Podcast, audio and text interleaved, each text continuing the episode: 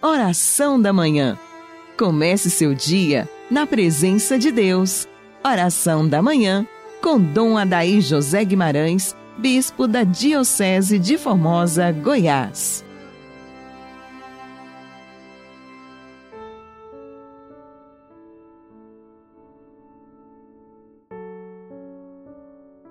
Amado ouvinte do programa Oração da Manhã, sob o olhar de São José, iniciemos nossa quarta-feira dentro da oitava de Páscoa, em nome do Pai, do Filho e do Espírito Santo. Amém. Ó Deus que nos alegrais todos os anos com a solenidade da ressurreição do Senhor, concedei-nos pelas festas que celebramos nesta vida chegar às eternas alegrias. Por Cristo nosso Senhor. Amém. Que o seu dia seja na luz, na bênção e na paz do ressuscitado que vive entre nós. Quão belo esse tempo de Páscoa! Esta semana de oitava pascal é como se fosse um único dia em que nós celebramos intensamente a verdade mais profunda da nossa fé. Cristo ressuscitou, está vivo no meio de nós. Agradeço a todos vocês pelos votos de Feliz Páscoa, pelas mensagens. Foram tantas que, humanamente falando, é impossível responder a todas, mas já celebrei a Santa Missa nas intenções de todos vocês que acompanham o nosso programa, sacerdotes, diáconos, religiosos, leigos, que faz esta comunhão de oração conosco, com a igreja, e a gente fica feliz por tanta sensibilidade do nosso povo, a estima do nosso povo pelos seus pastores. Creio que também os irmãos bispos nas suas dioceses todos são muito solicitados nesses tempos com estas manifestações de carinho do nosso povo.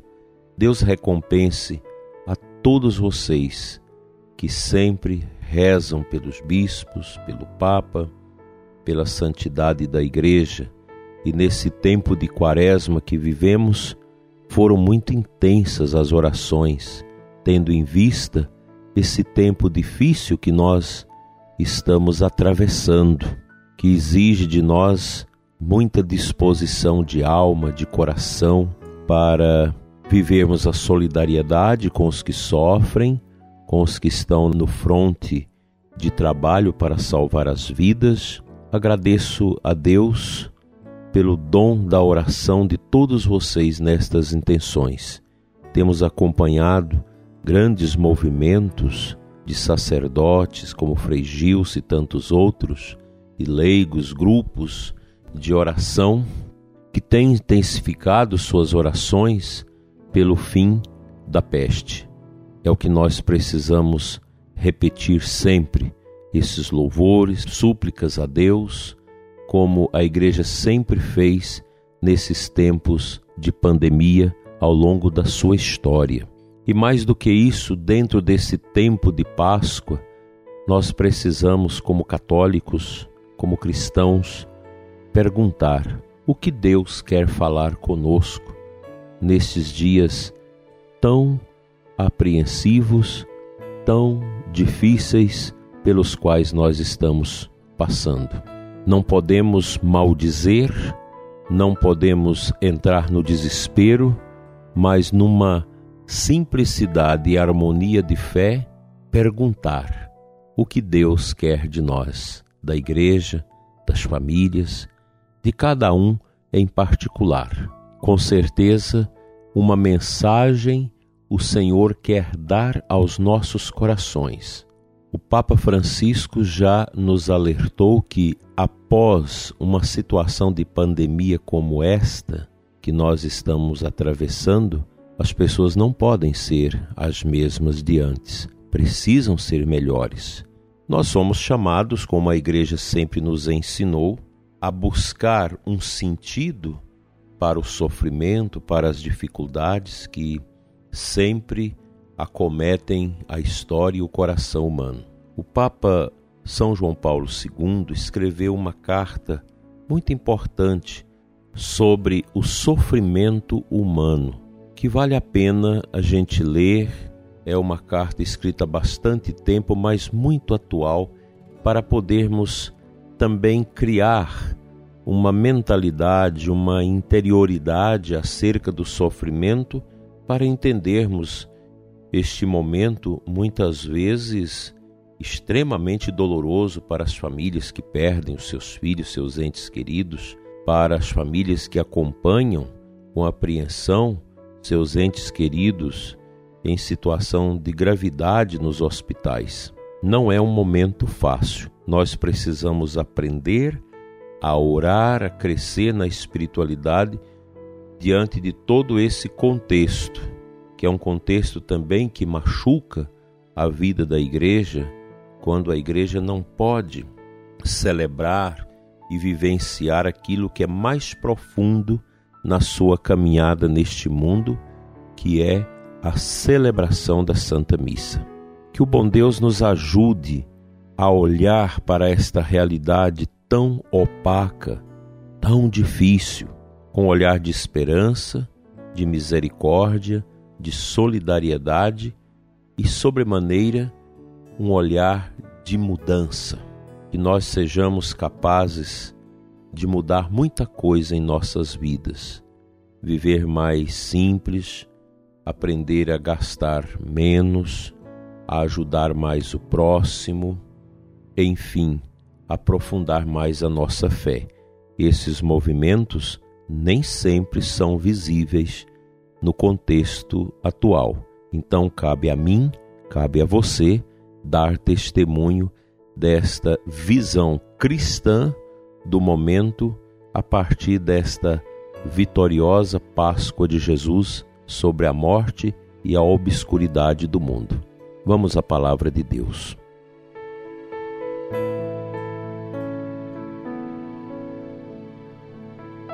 A primeira leitura da Santa Missa desta quarta-feira de oitava de Páscoa, Atos 3, de 1 a 10.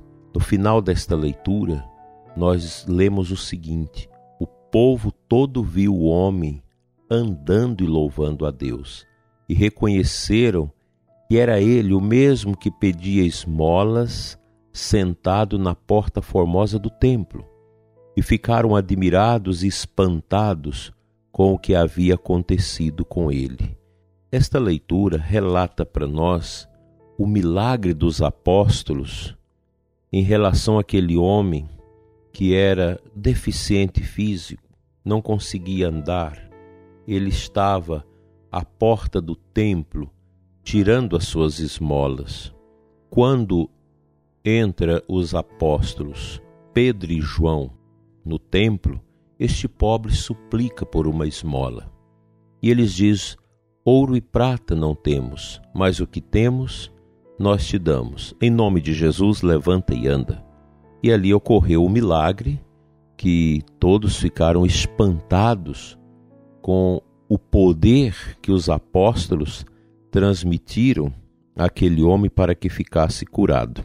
É um fato interessante que nós podemos dele inferir o seguinte: a igreja deixada por nosso Senhor, ela continua na história a realizar os sinais de Jesus, os milagres de Cristo.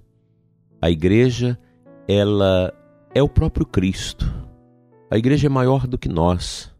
A igreja é maior do que as estruturas visíveis que nós podemos contemplar nela, seja as estruturas físicas, seja a estrutura humana. A igreja é maior do que isso, porque ela é a manifestação do ressuscitado e nós inserimos nossas vidas na igreja através do batismo. E os batizados, os que receberam essa graça de serem configurados a Cristo, eles são chamados a dar continuidade aos sinais de nosso Senhor. Por isso, a igreja ela continua sendo esta grande bênção para a humanidade. A igreja ela é esse hospital de campanha espiritual e salva as vidas, e leva o conforto que santifica as almas através dos sacramentos, através da sua pregação e das suas estruturas de caridade. Portanto, tenhamos presente este olhar bonito sobre a igreja que continua. Eu e você, batizados, somos filhos da igreja e, portanto, convidados a continuarmos a missão do Senhor Jesus neste mundo até a sua volta. A igreja existe segundo São Paulo VI, na sua exortação pós-sinodal Evangelho Nunciandi, para evangelizar. E a gente evangeliza por palavras, testemunho e também por sinais.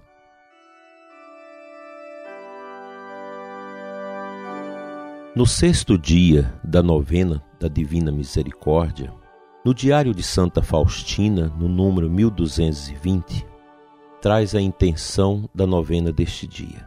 Hoje, traze-me, disse Jesus a ela, as almas mansas e humildes, assim como as almas das criancinhas, e mergulha-as na minha misericórdia.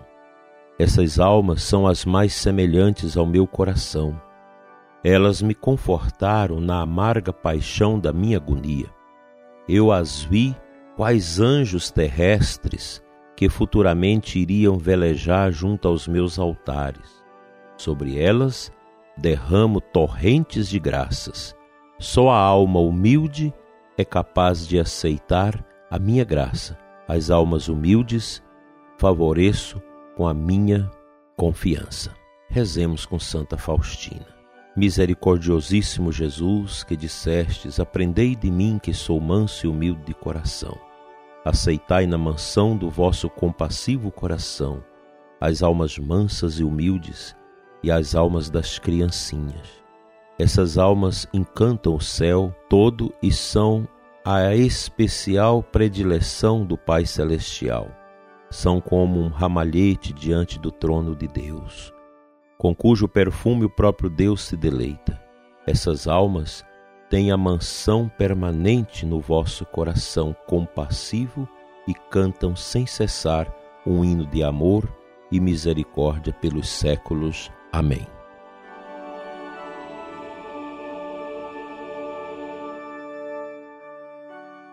Pela intercessão da Virgem Maria e de São José, seu castíssimo esposo, Tenha sobre você e sua família, sobre seus trabalhos, a bênção de Deus Todo-Poderoso, Pai, Filho e Espírito Santo. Amém.